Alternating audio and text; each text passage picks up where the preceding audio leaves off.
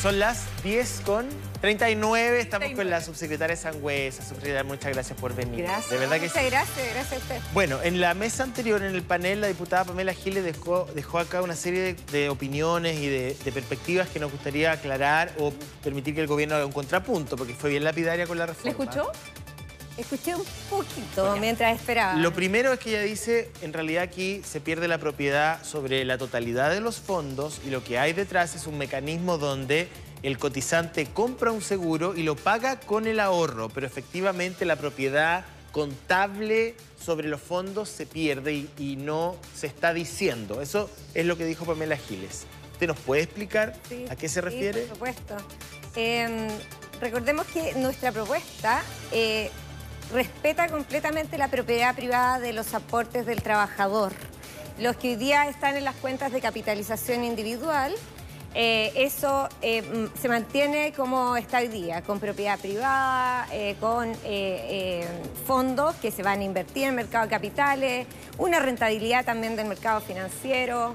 Eh, heredabilidad, de hecho estamos proponiendo un nuevo mecanismo de eh, poder, un nuevo instrumento eh, de jubilación que combina lo mejor de la renta vitalicia, que es como la estabilidad de, de la pensión, y además se permite herencia en ese contexto. Entonces, sobre eso, despejar todas las dudas. Pero no funciona respecto como un al seguro. seguro social, No, respecto al- Perdón, pero sobre el 10.5, para Sí, que separemos. sí. porque Una cosa es el 10.5 y otra es el 6. Sobre el 10.5, ¿no funciona también como un mecanismo de seguro con prima única? No, no, absolutamente no. Y sería bueno eh, llamar a los parlamentarios que son autoridades políticas también a leer bien el proyecto de ley en su completitud. eh, para que podamos eh, conversar sobre las propuestas concretas que tiene, no sobre ideas. El 10,5 es igual que día capitalización individual. Por eso es la propuesta que, que tenemos es generar con el 6% del empleador algo distinto.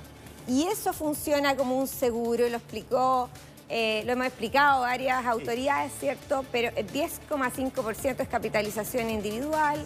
Eh, además, nos normalizamos respecto a otros países en el sentido de que ahí mismo se están proponiendo cambios que reduzcan las comisiones que hoy día pagan los trabajadores para que también aumenten sus pensiones, porque por cada, eh, por cada disminución en, los, en, los, en las comisiones, aumento de la rentabilidad, eh, se generan también mayores pensiones. Eh, hoy día, por ejemplo, la gente, los trabajadores están perdiendo pensión porque para elegir la trayectoria óptima de fondo, según el periodo de tiempo, necesitan mucho tiempo para estar informados, mucha información que no, se, que no es perfecta, la información no es perfecta. En cambio, lo- los inversores, eh, los inversores tienen mucha más información y por eso hemos propuesto esta idea de fondos generacionales para aumentar la rentabilidad de esos fondos y así mejorar las Pero, pensiones. secretaria, em, en el ámbito, ¿no es cierto?, de la finalidad que tiene, que tiene lo que estamos conversando, que es mejorar inmediatamente, aliviar, ¿no es cierto?, quienes están hoy en día jubilados, que se traspase inmediatamente. Eh, esto de derogar la ley del 2008, donde se traspasaban las pérdidas de la FP a los afiliados, y modificar también la tabla y bajarla a 85 años, ¿no ayudaría de manera inmediata también?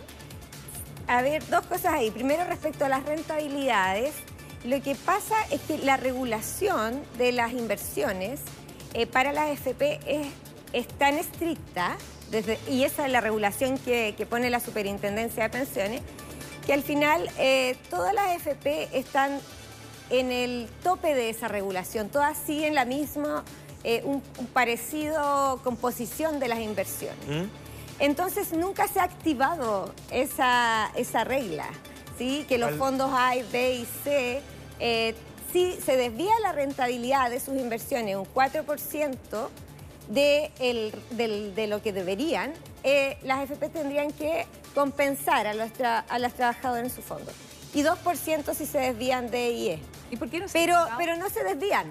El tema es que no se desvían eh, porque están Pero, todas a ver, pero eh, no pegadas entiendo. a la Hoy regulación. día la rentabilidad es negativa, las paga uno.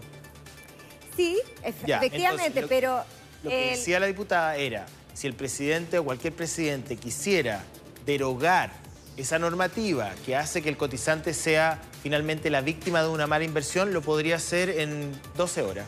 No, eso no es cierto. Porque ella dice Eh, firmar un decreto presidencial y activaría un mecanismo que mejoraría las pensiones casi en forma automática. La regulación de, de- de estos temas es de la Superintendencia de Pensiones, que es un servicio eh, autónomo eh, que, que regula y tiene sus ciertos objetivos, ¿cierto? Que es regular el sistema, estar a cargo del FP, tendría que venir por ahí.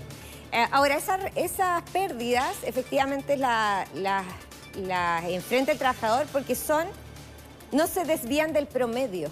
Entonces, cuando, perden, cuando pierde una FP, pierden, en realidad están perdiendo Ya, todas. no ¿Y quién nombra al superintendente? Eh, el superintendente es un cargo A- ADP de la administración, eh, un cargo elegido, digamos, en un concurso abierto. O sea, a ver, básicamente antes de Eh, traer la reforma, si lo que ocurre aquí es que se dice, bueno, si se hicieran modificaciones estructurales al sistema que hoy existe, se mejoraría sustantivamente la pensión.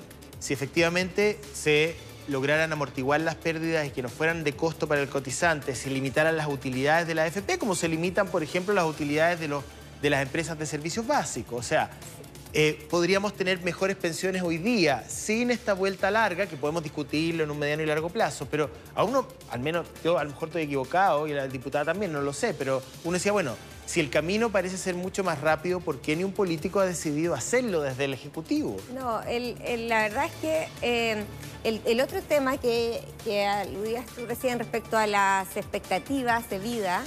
Ah, la eh, tabla de mortalidad. Y las tablas de mortalidad. eso 85, se ha, sí. se ha instalado, en realidad eh, no es así. No es verdad. Ya no es verdad, no es que a uno le dividan el fondo por el número de años que le quedan Claro, de vida. que son sino 120, ¿no? eh, es una probabilidad, es, por eso se llama expectativas de vida.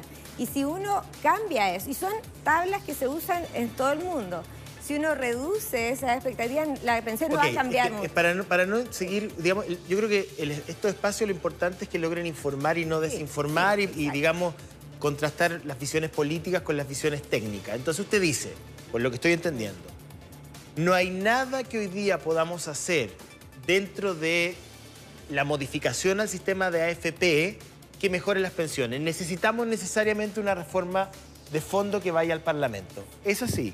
Sí, es así y ahí nosotros tenemos varios cambios eh, propuestos. Uno es aumentar la competencia con un ente, eh, un inversor público. Dos es sacar toda la actividad de soporte que hoy día van a costo de los trabajadores en una entidad pública, Ya. autónoma.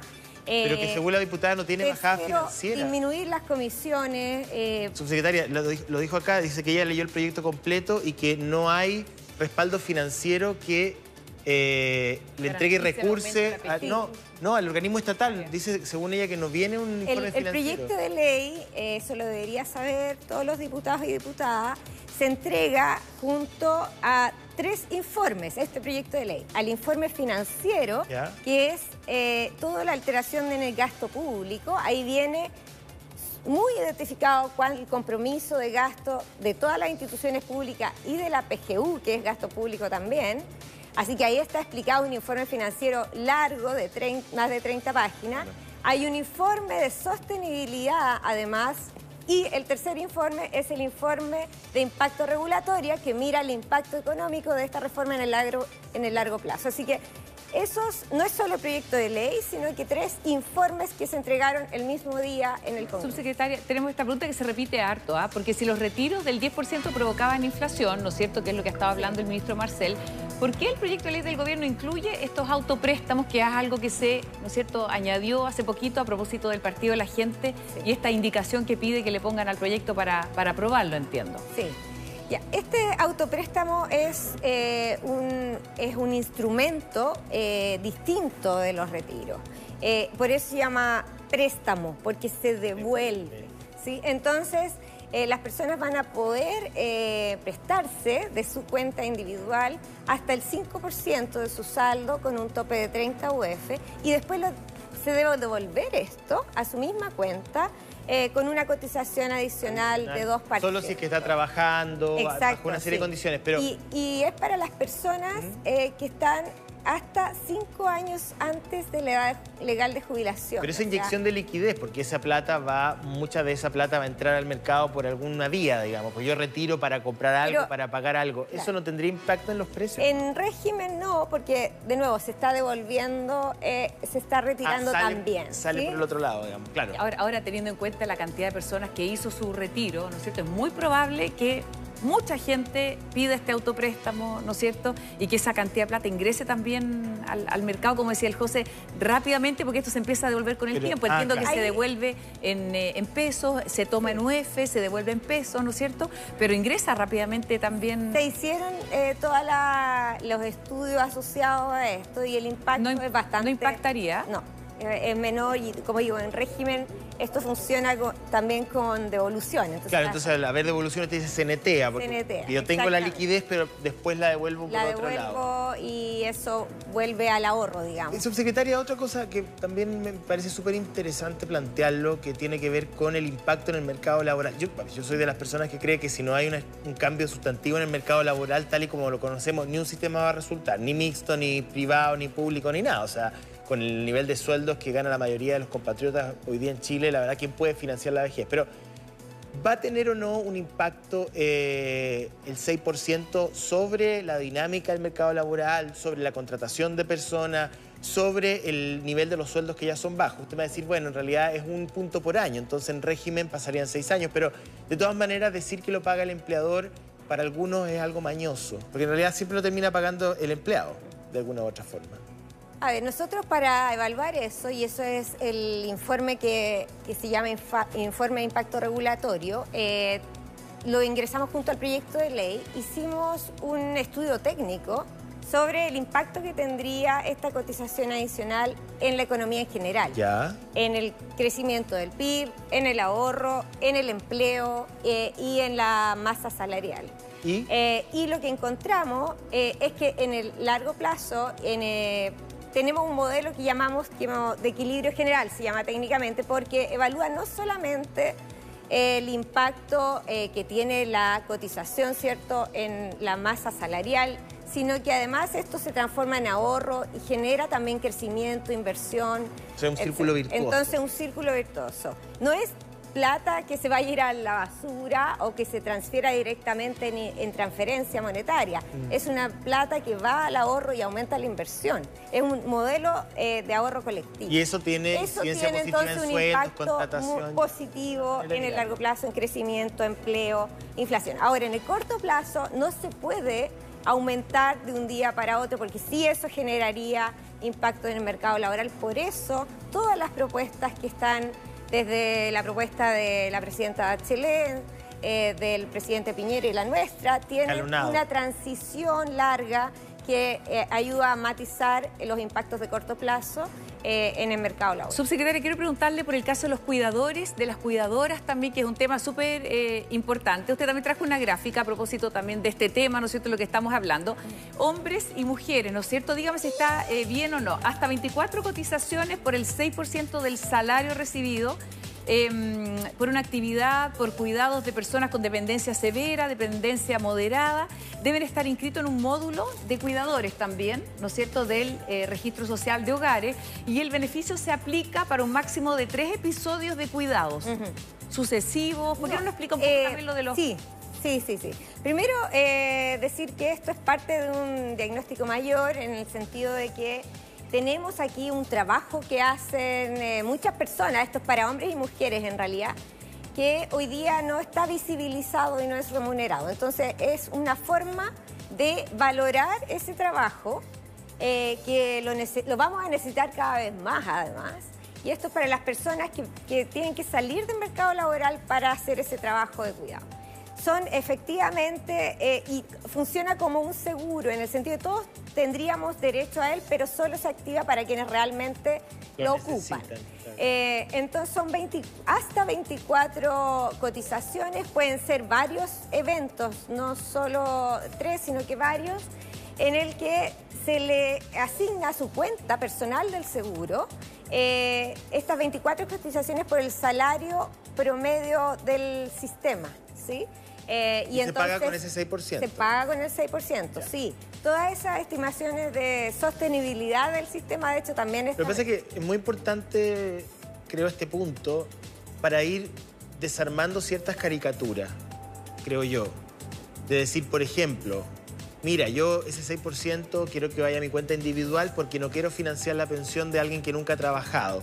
Efectivamente, hay muchas personas que se pueden aprovechar del sistema o ser oportunistas o no haber trabajado, pero, pero si yo sé que ese 6%, esto lo digo yo de forma personal, a lo mejor cada uno pensará como quiera, pero si a mí me dicen, mira, ese 6% va a ir a un fondo común donde, por ejemplo, le vamos a ayudar a pagar su pensión a una mujer que se salió del mercado laboral para trabajar cuidando a un niño, cuidando a un abuelo, cuidando a sus padres, bueno, tiene sentido. Habla de solidaridad, ¿no? Igual quiero hacer una aclaración. Este seguro eh, social es un seguro que está en función eh, también de lo que llamamos el pilar contributivo, o sea, depende de las cotizaciones, básicamente. Entonces, para estar en el seguro y tener derecho a acceso, mm. hay que haber cotizado en el seguro, ¿sí? Entonces, por ejemplo, eh, las lagunas de desempleo que también están en este seguro son, están asociadas a lo, a lo, al seguro de desempleo. Entonces, si accedí al seguro de desempleo, tengo cotizaciones en el seguro social por, eh, por las pensiones. ¿sí? Ahora, para acceder al seguro de desempleo se necesita haber cotizado en el seguro de desempleo. Entonces, esto va unido al concepto de seguridad social que está en el marco del trabajo formal. Y por eso también el proyecto genera incentivos a la formalización en el mercado A la contratación. Las personas van a tener incentivos a formalizar sus actividades porque porque hay un seguro social aquí que le va a entregar beneficios. Oye, hablemos del caso de las mujeres a propósito de la lámina anterior y de esta también, ¿no es cierto?, donde la diferencia eh, en el ámbito laboral entre hombres y mujeres y al momento de jubilar es un poco lo que pasa en la vida misma, ¿no es cierto?, se refleja y también en las bajas pensiones. Claro, ahí teníamos eh, recién las pensiones medianas, que la brecha es bastante impactante. Son 30.685 eh, pesos para la, la mediana, o sea, 50% de las mujeres tiene pensiones menores a eso y 50% de los hombres menores a 137.000. O sea, los dos eh, montos son bajos, pero eh, es muchísimo más la diferencia en contra de las mujeres. Y esto se debe a distintas cosas. Eh, se debe a que efectivamente eh, hay, al calcular, hay expectativas de vida distintas. cuando llegan las personas a jubilarse, a las mujeres se les como viven más años, y eso es verdad, se les reduce la pensión. Eh, esto en otros países eh, no sucede porque hay unas leyes que impiden esa discriminación. Nosotros eh, en nuestro país lo que nosotros proponemos es que sean compensados eso, para que no pierdan los hombres. Los hombres van a tener su misma pensión, pero se va a compensar a las mujeres que hayan cotizado los mismos años, se jubilen en el mismo año, entonces deberían tener la misma pensión. O sea, se les va a tratar igual a quienes tienen iguales condiciones. De, los seguros, básicamente, del fondo... Del fondo, eh, de fondo de seguridad uno, entiende eh, y logra ver que hay grupos de la población que quedaron en la periferia del sistema, por varias razones. Entraron al mercado laboral y se salieron para cuidar a alguien, o porque tuvieron mala suerte, o porque tuvieron que viajar, o porque, bueno... Y efectivamente yo entiendo que ese 6% va a un fondo común que lo que intenta es reparar o ayudar a ese grupo de personas que por alguna razón no tuvo una, vida laboral continua para que no terminen en el bandejón central de cualquier avenida, digamos, porque el sistema tiene que ayudarlos a, al menos a tener un piso. ¿Por qué es mejor financiar esta deuda estatal? Porque es una deuda del Estado con aquellos que por alguna razón quedaron fuera. A través de una cotización adicional que va a un fondo común y no hacerlo, como plantean muchos, con impuestos generales de la nación. Usted conoce bien la dinámica, entonces me gustaría conocer su opinión. ¿Por qué es mejor esto que los impuestos? Sí, en, nuestra opinión, eh, esto es más incentivos a la formalización y al empleo. ¿sí? Cuando nosotros financiamos la PGU, la PGU en realidad no depende de cuándo coticemos. La PGU para todos igual. Por lo tanto, ahí sí se generan desincentivos a la cotización, porque ¿para qué cotizar si tengo la PGU? Eh, esto, en cambio, fortalece el pilar contributivo que es, es la pensión que viene de nuestro trabajo. Y las personas hoy día lo que tienen es una crítica respecto a eso. Yo trabajé 40 años, coticé 40 años y tengo una pensión que baja, muy baja, no responde a, lo que al concepto mínimo. Entonces, queremos aumentar esas pensiones que son contributivas con esta reforma. ¿Le podemos pedir ahí que agarre el, el, palito de José, por favor? Para que nos explique ahí, porque tenemos justamente el tema de los salarios, ¿no? Este ejemplo es para el tema de las mujeres, como yo dije, están estas, estas compensaciones por, por tabla, pero también están eh, la garantía de la cual recién hablaba, que es 0,1 eh, UFs por año cotizado. ¿sí? Nosotros estimamos eh, con datos reales cuál podría ser el aumento para una mujer con un salario de 400 mil pesos eh, que tiene 50% de densidad de cotizaciones. y para esa persona... 50% ¿ah? de densidad de cotización. Que cotizó el 50% de su vida activa. 20 años. Activa, 20 años aproximadamente. ¿Ya? Estos son actuales jubiladas, entonces ya se jubilaron, ya no eh, cotizaron este nuevo seguro social, pero de todas maneras el seguro social le va a dar esta 0,1 UF por año cotizado, que serían 67.828 pesos, más eh, la compensación por la tabla de mortalidad, que es 10.963 pesos, y eh, el aumento de la PGU. ¿ya? Le llega también un... Hacia 205. Eh, y por lo tanto, en total, el aumento eh, por parte de la reforma serían 134 okay, Esto es para una persona, que una mujer que ya está hoy día jubilada. persona ya está jubilada. esto, ¿Y esto sería inmediato o, es cuando ya la reforma esté en régimen a los seis años? Esto sería inmediato. Y de hecho, para ir más allá, la pensión sin reforma aquí dice 257 mil. ¿Por qué? Teníamos recién 30 mil la mediana. ¿Por qué? Porque aquí estamos considerando la PGU actual, 193 mil pesos, más la pensión contributiva, que es la pensión de la FP. Pero si uno saca la PGU de ahí, eh, la pensión de esta persona sería aproximadamente 65 mil pesos. Por lo tanto, la pensión que viene del Seguro Social más que duplica su pensión de la si usted quisiera pedir un autopréstamo, ¿tendría que tener un mínimo de 20 millones en su... o, puede pedirlo...? Esta persona que está jubilada eh, ya no... Lo autopréstamo solamente para personas Cinco años antes de jubilarse, esta mujer podría pedir el autopréstamo. Sí, exactamente. No ya en esta situación. No en esta situación. Ya, bueno, hartas, dudas ahí. Le agradecemos a todos los que están comentando también, ¿no es cierto? ¿ah? Aquí una preguntita antes que se vea la subsecretaria. ¿Cómo se comprueba cuando una persona ha sido cuidadora y algún registro fidedigno, dice? Hay un registro que todos lo conocemos, yo creo que es el registro social de hogares. Hay, de hecho, 15 eh, millones de chilenos ahí. Eh, y eh, ahí las personas que cuiden en su familia, hay un módulo de cuidadores. Y es lo que estamos, de hecho, como gobierno, eh, pensando en fortalecer. Un registro nacional de cuidados a través del Registro Nacional de Hogares, eh, que pueda incluso tener la información. Hoy día no sabemos bien cuántas mm, personas están realmente haciendo ese trabajo. Tenemos aproximaciones con otras encuestas. Eh, y la idea es a través de ese registro tener la información para poder registrar sus cotizaciones. es un insumo, digamos, son datos que se van levantando.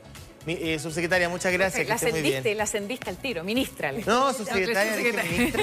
bueno, bueno sabes que las citas musicales funcionan en política. Así, así Muchas gracias. gracias. muy bien.